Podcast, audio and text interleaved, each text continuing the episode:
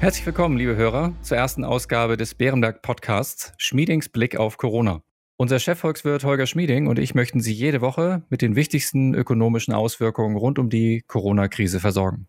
Mein Name ist Klaus Newe und ich leite das Wealth Management von Bärenberg in Deutschland. Hallo, Herr Schmieding. Hallo, Herr Newe. Die Krise ist jetzt schon nur noch mit den ganz großen Verwerfungen aus 1929 zu vergleichen und somit müssen wir wohl auch die ganz großen Fragen diskutieren. Wenn Sie jetzt also versuchen, durch diese Krise hindurchzuschauen, wie weit glauben Sie, schauen zu müssen? Sprechen wir über Jahre oder Quartale, bis wir einen Einstieg in eine Normalisierung finden? Ich glaube, dass wir den Einstieg in die Normalisierung in einigen Monaten bereits sehen werden, dass wir dann nicht von Quartalen oder Jahren sprechen müssen. Allerdings wird es sich um Jahre handeln, bis wir wieder normale Verhältnisse erreicht haben. Ich rechne grob gesagt damit, dass die Wirtschaftsleistung etwa zwei Monate nach dem Tiefpunkt wieder dort sein wird, wo sie Ende letzten Jahres war und dass wir auch danach noch einige Zeit die Auswirkungen dieser Krise spüren werden. Aber was den Tiefpunkt betrifft, denke ich, dass wir in einigen Monaten sagen können, dies ist jetzt wahrscheinlich der tiefste Punkt. Ab jetzt geht es langsam, aber doch stetig wieder aufwärts. Das klingt optimistisch. Jetzt haben wir aktuell auf der Welt ja durchaus sehr unterschiedliche Situationen hinsichtlich der Pandemieentwicklung. Asien scheint schon wieder auf dem Weg der Beruhigung zu sein, sofern man deren Zahlen glauben mag. Europa scheint mittendrin und die USA haben wohl noch Schlimmeres vor sich. Asien, insbesondere China, scheint dabei schneller agiert zu haben als die eher demokratischen Staaten der westlichen Welt. Nun zu meiner Frage. Beschleunigt dies die Verschiebung der Kräfte auf dem Globus hin zu China, weg von den USA, oder ist diese Einschätzung übertrieben? China hat anfangs die Krise völlig unterschätzt und die ersten vier Wochen verschlafen, hat dann aber mit sehr drakonischen Maßnahmen reagiert. Die Zahlen aus China sind mit großer Vorsicht zu genießen, aber es ist doch wohl so, dass in China die Pandemie langsam ab ebbt, weil eine andere Entwicklung würde sich vor der Bevölkerung nicht verbergen lassen. China schafft es tatsächlich, zusammen mit großen Teilen Ostasiens diese Krise eher einzugrenzen, als das anderswo der Fall ist. Es ist tatsächlich möglich, dass das langfristige Auswirkungen haben wird auf das politische Klima in der Welt.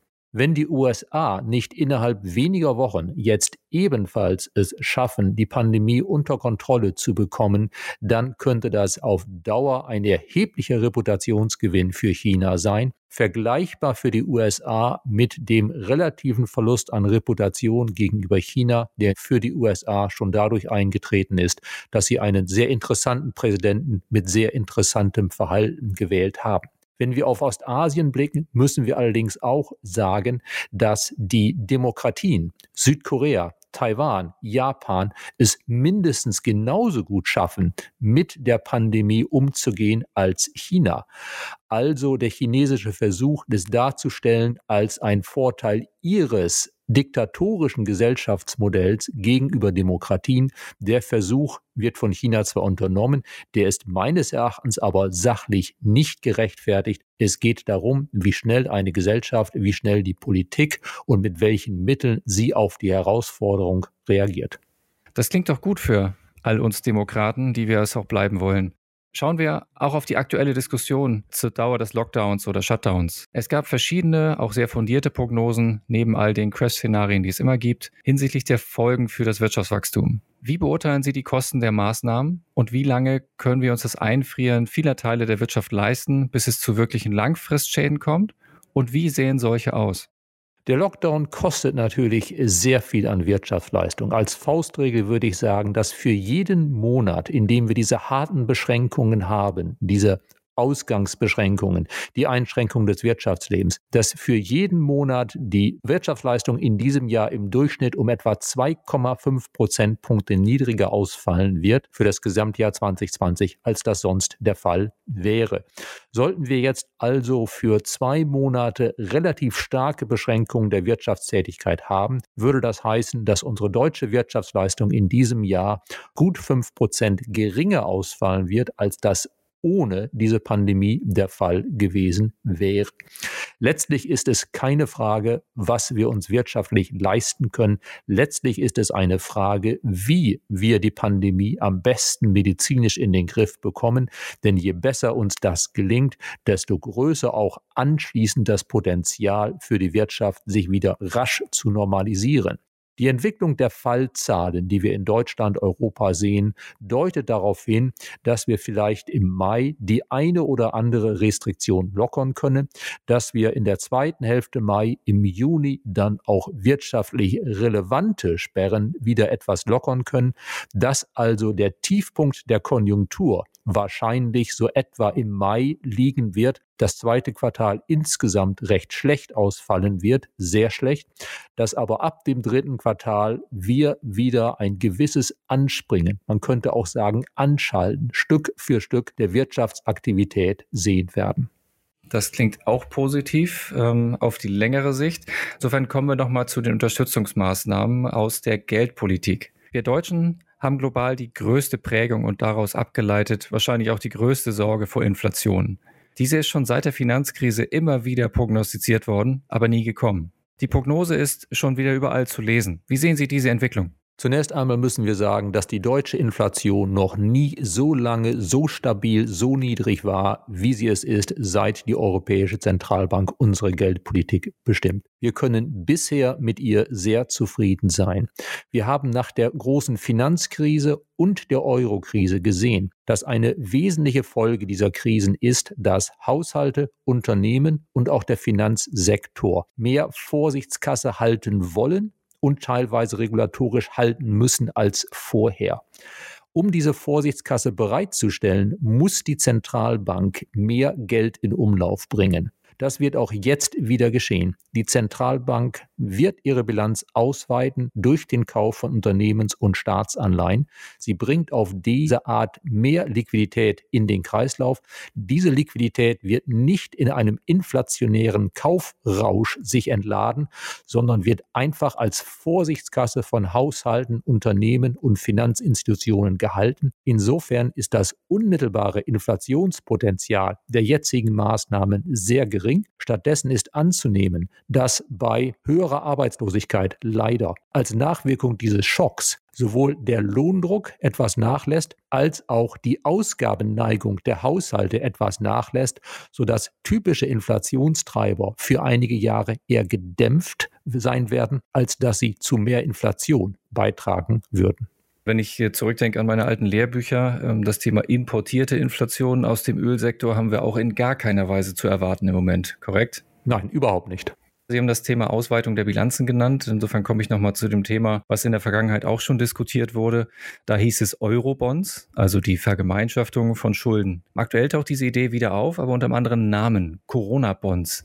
Ist das eine gute Tarnung, um eine alte Idee neu aufleben zu lassen oder ist damit was ganz anderes gemeint? Ich denke, dass damit was ganz anderes gemeint sein sollte. Wir haben jetzt eine außergewöhnliche Krise, eine eigentlich in Friedenszeiten noch nie dagewesene Krise, eine Krise, die ganz Europa betrifft, die leider innerhalb Europas zurzeit Italien, Spanien besonders trifft. Ich hielte es politisch für ausgesprochen sinnvoll, den Zusammenhalt Europas langfristig zu stärken, indem wir ein klares Signal der europäischen Solidarität senden.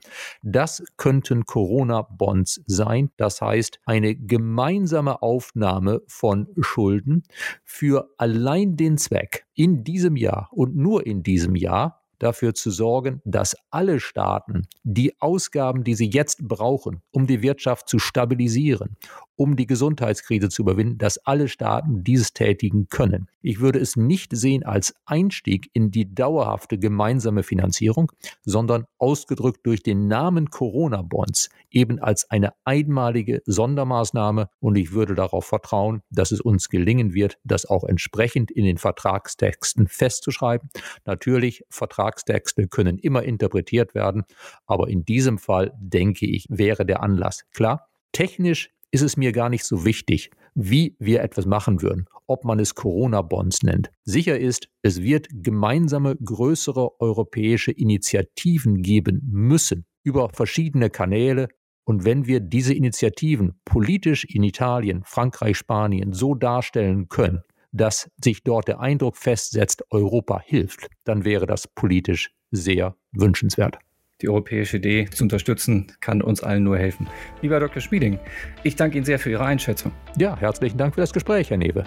Liebe Hörerinnen und Hörer, vielen Dank für Ihr Interesse. Das war unsere erste Ausgabe. Wenn Sie Fragen oder Anregungen haben, schreiben Sie uns gerne eine E-Mail an schmiedingsblick.beerenberg.de. Schmiedingsblick dabei in einem Wort.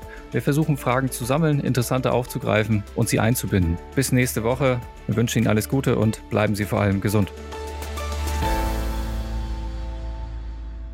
Wichtiger Hinweis: Bei dieser Information handelt es sich um eine Marketingmitteilung. Bei diesem Podcast und bei Referenzen zu emittenten Finanzinstrumenten oder Finanzprodukten handelt es sich nicht um eine Anlagestrategieempfehlung im Sinne des Artikels 3 Absatz 1 Nummer 34 der Verordnung EU Nummer 596-2014 oder um eine Anlageempfehlung im Sinne des Artikels 3 Absatz 1 Nummer 35 der Verordnung EU Nummer 596-2014 jeweils in Verbindung mit Paragraph 85 Absatz 1 WPHG.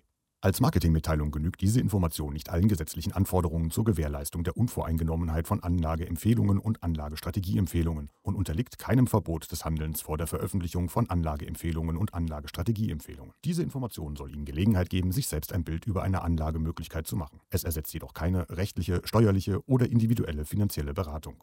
Ihre Anlagenziele sowie Ihre persönlichen und wirtschaftlichen Verhältnisse wurden ebenfalls nicht berücksichtigt. Wir weisen daher ausdrücklich darauf hin, dass diese Information keine individuelle Anlageberatung darstellt. Eventuell beschriebene Produkte oder Wertpapiere sind möglicherweise nicht in allen Ländern oder nur bestimmten Anlagekategorien zum Erwerb verfügbar.